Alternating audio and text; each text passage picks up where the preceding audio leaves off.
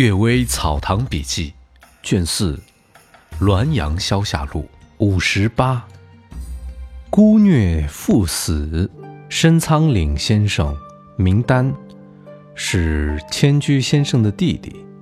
迁居先生性情温和，仓岭先生个性豪爽，处事公平不二，两人都是一样。乡里有个媳妇受婆婆虐待上吊，仓岭认为。两家都是官宦人家，便劝媳妇的父兄不要告官。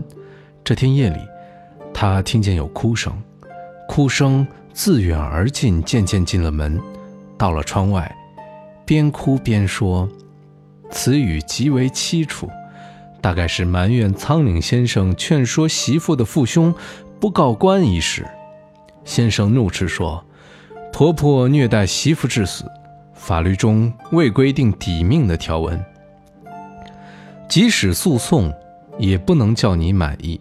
况且，诉讼必定要检验身体，使你裸露，以求得证据，这不更辱没了两家的门户吗？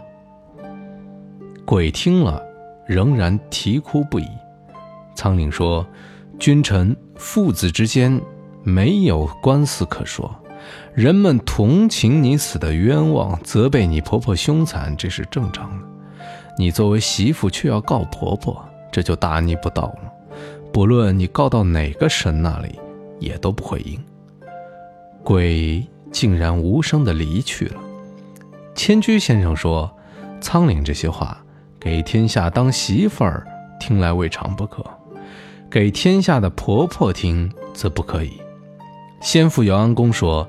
仓廪的话是叫儿子们尽孝，叫父辈们慈悲。俗气逼人。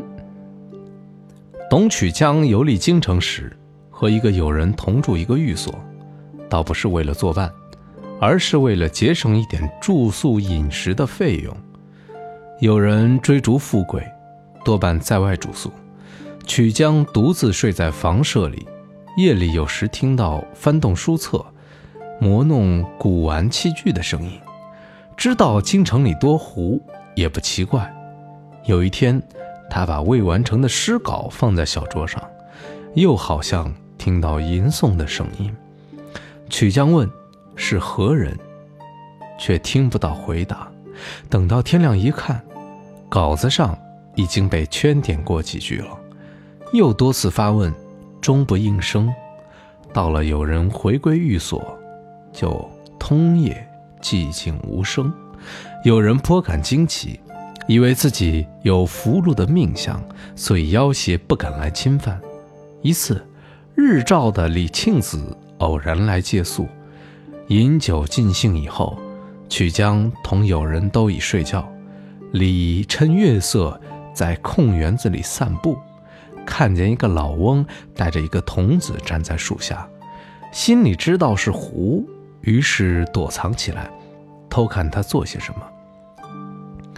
童子说：“冷得厉害，且回房去。”老翁摇头说：“与董公同一房间固然没有妨碍，但这一位俗气逼人，哪里可以共同相处？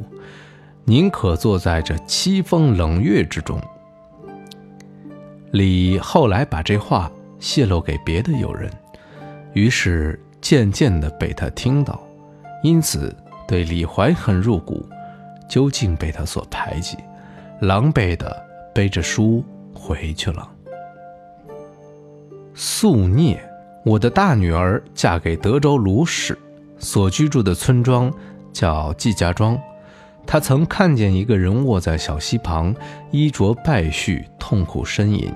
仔细一看，全身皮肤每一个毛孔中都有一个虱子，虱子的嘴深入毛孔，后足勾在败絮上，不能解开，解开就会痛彻心髓。人们束手无策，竟眼睁睁地看着他痛苦的死去。这大概是宿孽的报应吧。